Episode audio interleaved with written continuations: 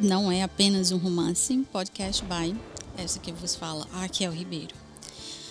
Um, fazer esse podcast pode ser um pouco solitário, talvez, que eu estarei, estarei falando aqui com quem quiser apenas me ouvir. Então, considero que seja uma maneira interessante, pois eu mesma sou ouvinte de podcast, ouço alguns em inglês, especialmente sobre literatura, mas gostaria de voltar mais especificamente para essa minha área de interesse. E quem viu o primeiro áudio seria literatura de língua inglesa. Então, é, outro ponto que me interessa também é o diálogo entre literatura e o cinema. Então, em muitos casos, posso fazer comentários de adaptações, seja para filme, séries ou outra forma de mídia visual. Então, o romance com que, que vamos falar hoje é Frankenstein, ou moderno, o Prometeu Moderno, de Mary Shelley. Uh, e vamos tocar em pontos de curiosidades sobre algumas adaptações. Né? É, então, Frankenstein é um dos meus clássicos favoritos. É, já li várias vezes. E recentemente li um, uma biografia muito interessante, é, uma biografia dupla, na verdade, da, sobre a autora Mary Shelley e sobre a mãe dela, Mary Wollstonecraft. É, o, o nome dessa biografia é Romantic Outlaws, The Extraordinary Lives of Mary Wollstonecraft and Mary Shelley. A autora é Charlotte Gordon. Essa, essa biografia vai ser lançada no Brasil pela Dark Side. É, já vi um post sobre, sobre ela. E vai ser, eu acho que muito interessante. Vi muita vontade de, de ter essa edição. Mas, retomando para Frankenstein, é, vamos falar um pouco sobre Frankenstein e tentar dar uma contextualizada, mas é, vou falar principalmente de alguns temas. Né? Então, Frankenstein foi publicado pela primeira vez em 1818. É, como subtítulo dele, na verdade, o título completo é Frankenstein ou Prometeu Moderno. Prometeu é o titã do mito grego que deu o poder do fogo aos homens. E Zeus, né, o deus máximo da, da mitologia grega, alertou que se alguém desse esse poder à humanidade, seria cruelmente castigado. Mas Prometeu provavelmente não ligou muito para o castigo e ele foi lá e fez. Esse mito é, ele pode ser interpretado como um alerta, é, que a procura do conhecimento pode ser perigosa.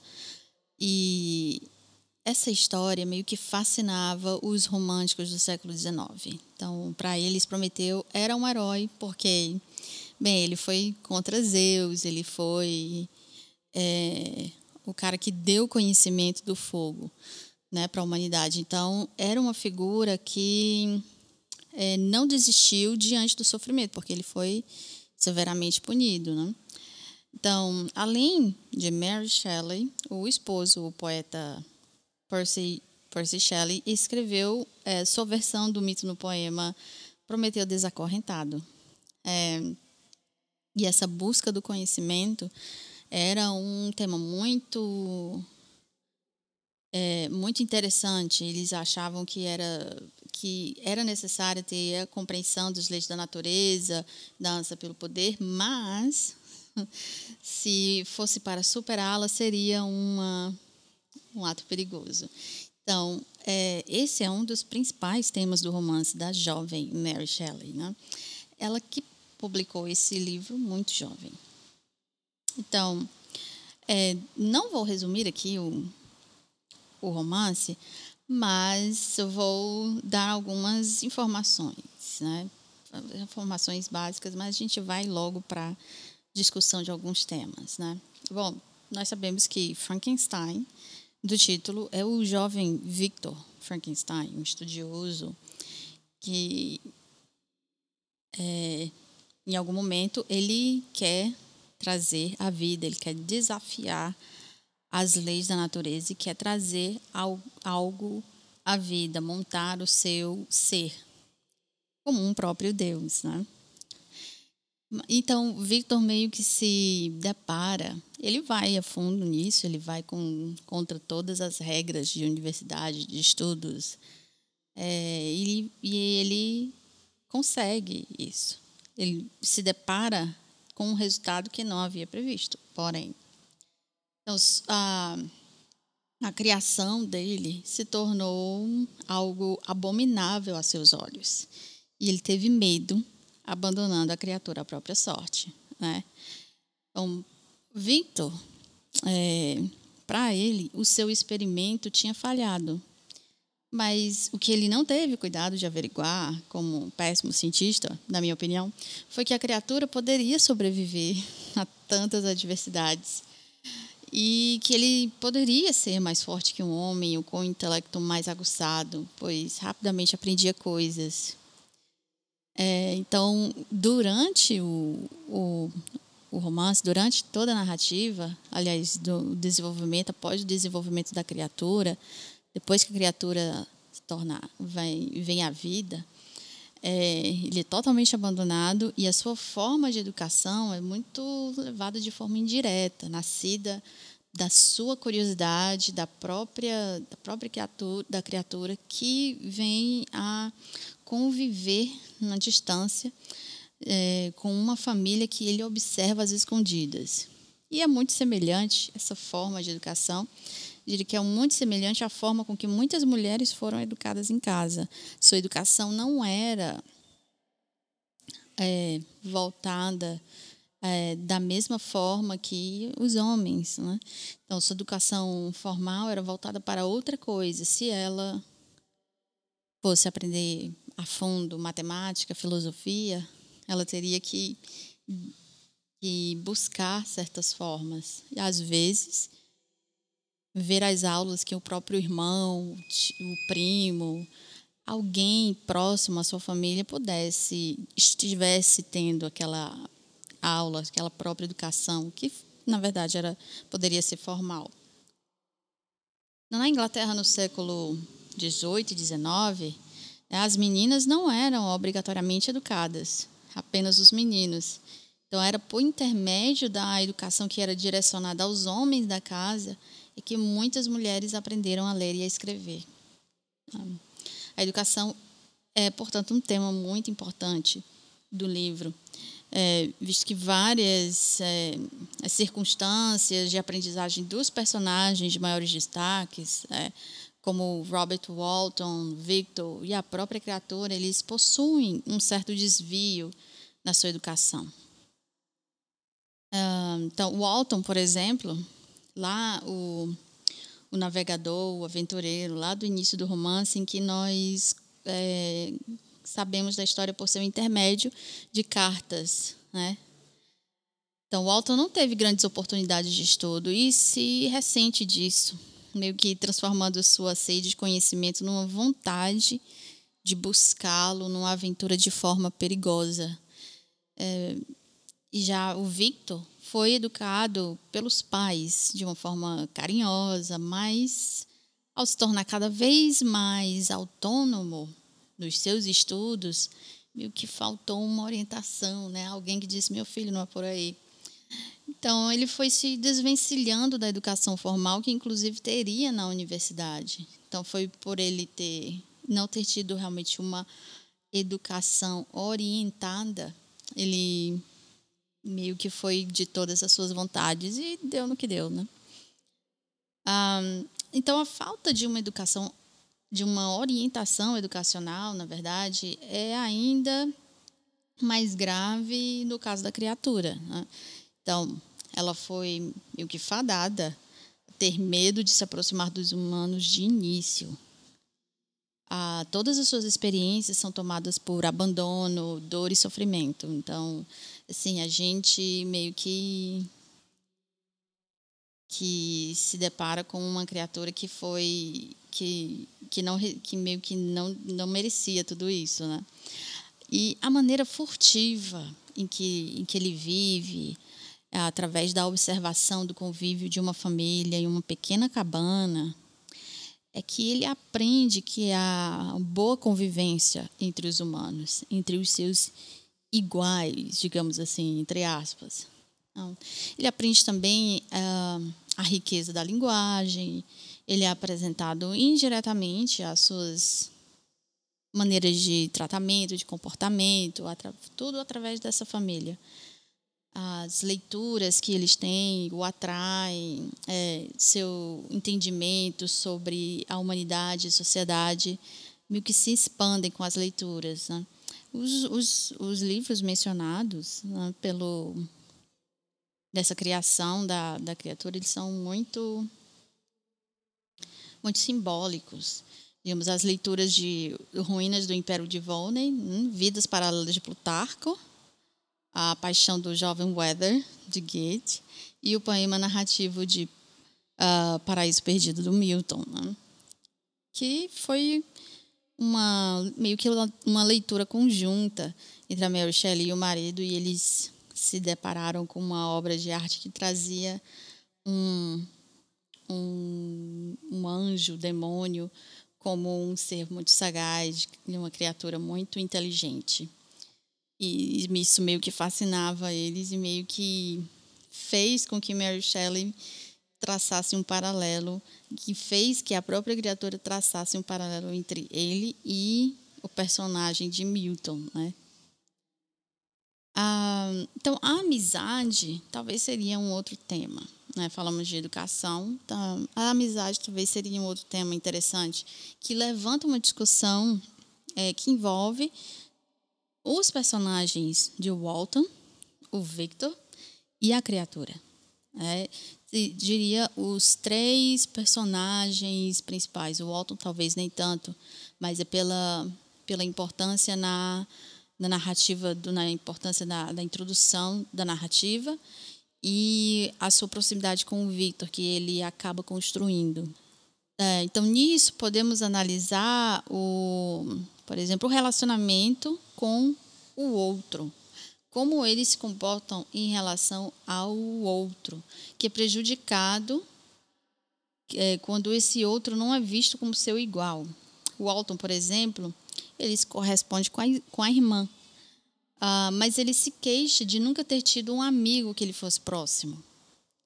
Ele vê esse possível amigo em Victor Frankenstein, mas seu convívio com o, o, o Victor acaba se tornando muito rápido e ele logo é interrompido. Né?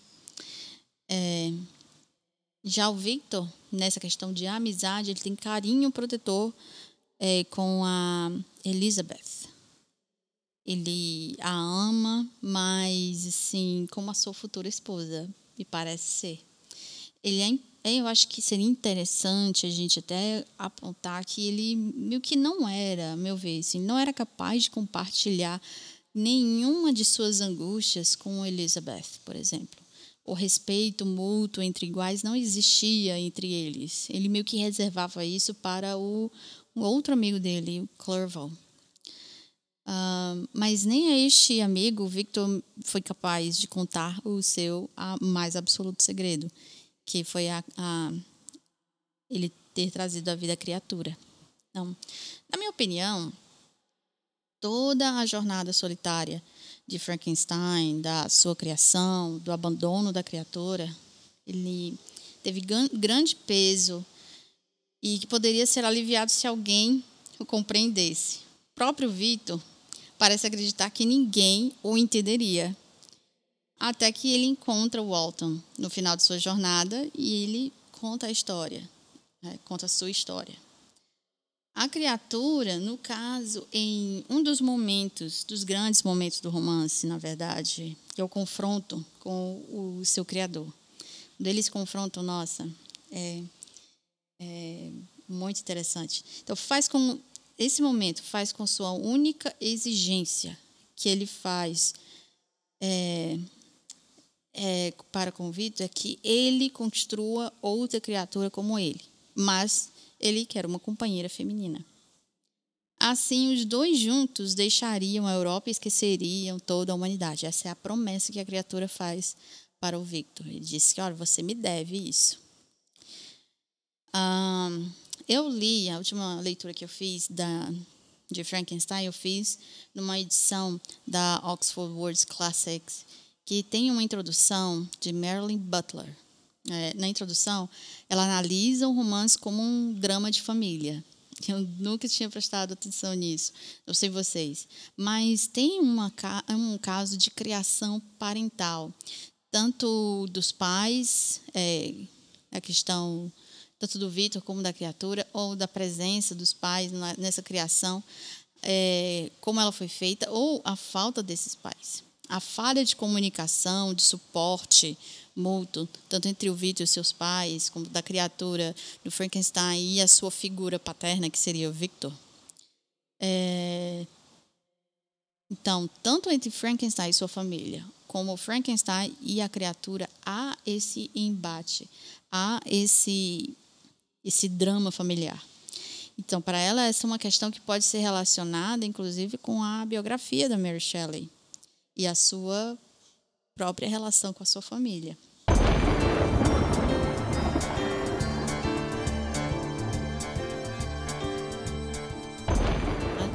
Então, meio dizer, assim, falando um pouco mais da, da Mary Shelley agora, é, um meio clichê dizer que ela é uma figura fascinante do romantismo inglês. Na verdade, ela é. E os fatos mais conhecidos sobre a sua vida tornam uma mulher excepcional. Ela, por exemplo, é filha de grandes filósofos da época, a Mary Wollstonecraft e William Godwin. este fato dela ser filha destes dois grandes filósofos meio que a tornou uma espécie de celebridade nos círculos literários no início do século XIX. Ela foi educada pelo Godwin, né, que se tornou um pai solteiro depois que a Wollstonecraft morreu, alguns dias após dar à luz a Mary. Então, quando a Mary tinha 16 anos, ela fugiu com o poeta Percy B. Shelley e aos 18 publicou Frankenstein, sua obra mais famosa. Ah, na época em que foi publicado, em 1818, dizia-se que Shelley, o poeta, havia escrito Frankenstein, não Mary. Ah, Espera-se, na verdade, naquela época, esperava-se que os leitores pensem que Shelley escreveu o prefácio né? e o livro foi dedicado ao seu sogro, William Godwin, porque não havia uma identificação realmente de quem era, quem é, de quem era a autoria. Então, ninguém esperava que a autoria do livro viesse da filha de Godwin. Ah, então, Mary e seu marido tiveram grande influência um trabalho do outro, mas os críticos literários são mais enfáticos ao escrever sobre a influência de Shelley sobre Mary. Né? Então, de acordo com a biógrafa né, de, de, Mary Shelley, uma das, né, Charlotte Gordon, que foi, na verdade, o livro que eu mencionei para vocês no início, uh, uh, Shelley, é, o poeta, né, confiou no julgamento literário e filosófico de Mary. É, foi ela quem convenceu o marido a seguir a carreira de poeta em vez de filósofo. A Wollstonecraft, por exemplo, ela acreditava que a poesia, não a filosofia, era o ápice da realização humana. Isso bem antes né, da, dela falecer. Então, tanto Mary quanto Percy. Shelley, eles admiravam a obra uh, de Wollstonecraft. Né? Depois, poucos tempo, pouco após a morte de, de, de Shelley, Mary trabalhou em seus poemas póstumos. Ela seria talvez a melhor pessoa para a tarefa. Ela conhecia Shelley tão bem e ela não tinha é, apenas que organizar os papéis de Shelley, mas tentar localizar quando, quando os poemas começavam ou terminavam, porque o Shelley meio que escrevia quando a inspiração vinha, sem nenhum tipo de sistema de organização. Ele meio que escrevia em qualquer lugar. É, nos livros que ele estava lendo, envelopes, é, ela teve que identificar tudo isso. E ela, infelizmente, teve que, teve que fazer tudo anonimamente, cobrindo seus rastros no prefácio que havia escrito, porque o pai de Shelley não permitia que os escritos do filho fossem publicados, pois eles tinham toda uma questão sobre escândalos que eles já se envolviam. Né? Então, os poemas póstumos ajudaram a reputação de Shelley a estar mais relacionada ao que ao poeta que ele era do que a sua fama de ateu, a que ele era meio que escandalosa. Então, Shelley, aliás, Mary Shelley ajudou seu a, a fama atual do marido. É, mais tarde, ela trabalhou também nas obras completas de quatro volumes de Shelley e acreditava, as pessoas meio que acreditavam que ele trans, ela transformou Shelley em um Marte vitoriano meio que deixou de fora o tudo que era pessoal e escandaloso, que aumentaria a sua conhecida e má reputação de poeta radical, ateu, antigoverno. Ou seja, o cara era bem, bem radical mesmo. E a Mary não ficava atrás, ela também. Ela também tinha as mesmas crenças algumas coisas sobre a vida de Mary Shelley, elas não são muito conhecidas e foi uma das coisas que eu achei incrível no, nessa biografia. É, me tornou muito mais próxima dela de alguma forma. E eu fiquei muito feliz com, com, com tudo isso. Né? E, assim, sobre a criação, né, sobre a ideia dela ter feito Frankenstein, então, Frankenstein foi escrito pela primeira vez como uma história de fantasmas, é, na tradição de histórias populares de, de horror gótico do final do século XVIII. Ah, então, isso, essa história talvez seja bem famosa. Então, durante a visita ao poeta Lord Byron, na Suíça, em 1816, Percy B. Shelley, Mary e John William Polidori, na época jovem médico de Byron, foram desafiados a escrever cada um a melhor história de fantasma. Ah, no entanto, a história mais famosa, originada por este concurso, digamos assim, acabou sendo Frankenstein.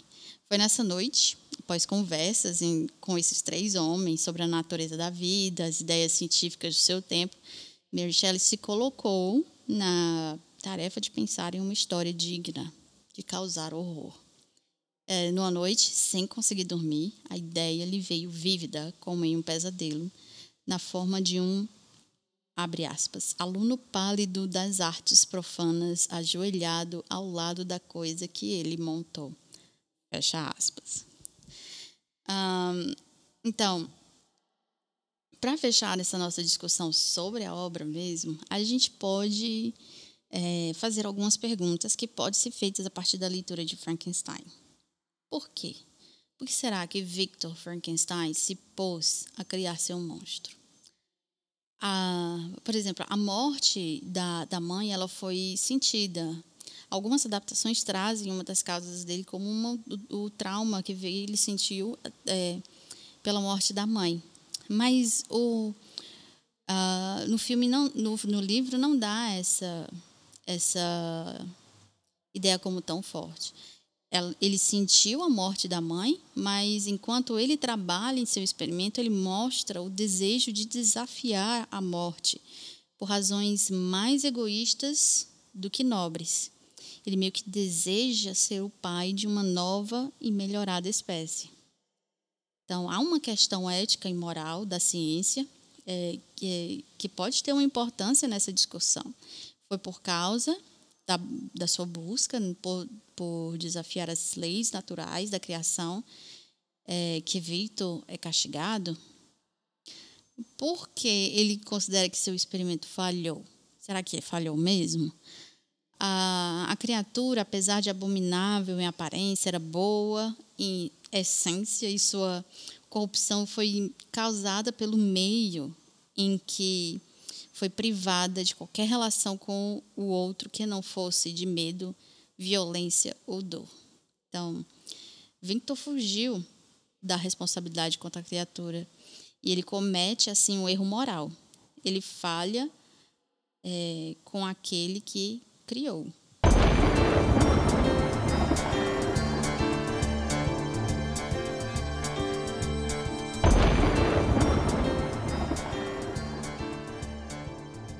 Nossa, leiam esse romance. E, bom, o romance de Mary Shelley tem inúmeras, inúmeras adaptações. É, se vocês lerem um artigo, tem aqui Faces para a Criatura de Frankenstein, o que os filmes fazem que o romance não pode fazer e vice-versa. Soares de 2017. É, a, por exemplo, neste artigo aponta que o livro The Illustrated Frankenstein Movie Guide, de 2010, enumera mais de 400 adaptações. No entanto, a imagem de um monstro da cabeça furada, da, da cabeça quadrada, com parafusos no pescoço, interpretada pelo ator britânico Boris Karloff, que surgiu no filme Frankenstein, do diretor James Whale, de 1931. É, essa imagem desse ator ela é insuperável. Se tornou a grande referência não só da criatura, como da história de Mary Shelley a, a imagem de Koloff ele ficou ainda mais influente após o sucesso das, de uma sequência de Frankenstein, que foi Bride of Frankenstein, a noiva de Frankenstein, de 1935, quatro anos depois. Então, nessas duas versões, há uma forte, forte imagem do laboratório, do cemitério, cujas tumbas são violadas. A outra imagem forte é a do cientista maluco, seu triunfo em está vivo, está vivo. É, então, apesar de várias, inúmeras adaptações, algumas tentam, tentaram se desassociar da imagem de Korloff da história. Né? Mas é inquestionável a influência da adaptação de 1931. Outro detalhe importante é que não é apenas a obra literária que é adaptada, né? Os vários filmes tomam como ponto de partida adaptações anteriores, principalmente a de 1931. É isso a gente pode perceber que são meio que estratégias que acabam por responder às, às algumas condições de, de produção, concepções de Hollywood, de filme como produto industrial e a necessidade de fabricar bens para o consumo, é, o consumo popular. Digamos, se algo fez fez muito sucesso, por que não trazê-lo de volta de outra forma? É uma adaptação de uma adaptação. Então, ajustando, e lógico que ajustando as sensibilidades, expectativas de é, do, dos espectadores atuais, contemporâneos, e que meio que não fogem né, nas, mais, nas, nas várias produções que conquistam o público por meio da nostalgia. Um, o, o último filme que eu achei muito interessante que trouxe tudo isso foi o Frank Winnie, de 2012, de Tim Burton, que ele soube muito bem utilizar toda essa nostalgia e e soube referenciar muito bem o filme de 1931 de todas essas imagens. Todas as suas imagens icônicas né? do cemitério, é, do moinho, do, do, do laboratório do cientista. É, ele soube tratar muito bem num filme para crianças, que é muito divertido. Eu indico para todo mundo. Bem, gente, eu acho que a gente pode parar por aqui. É, esse foi o nosso primeiro episódio. Espero que vocês tenham gostado. Muito obrigada.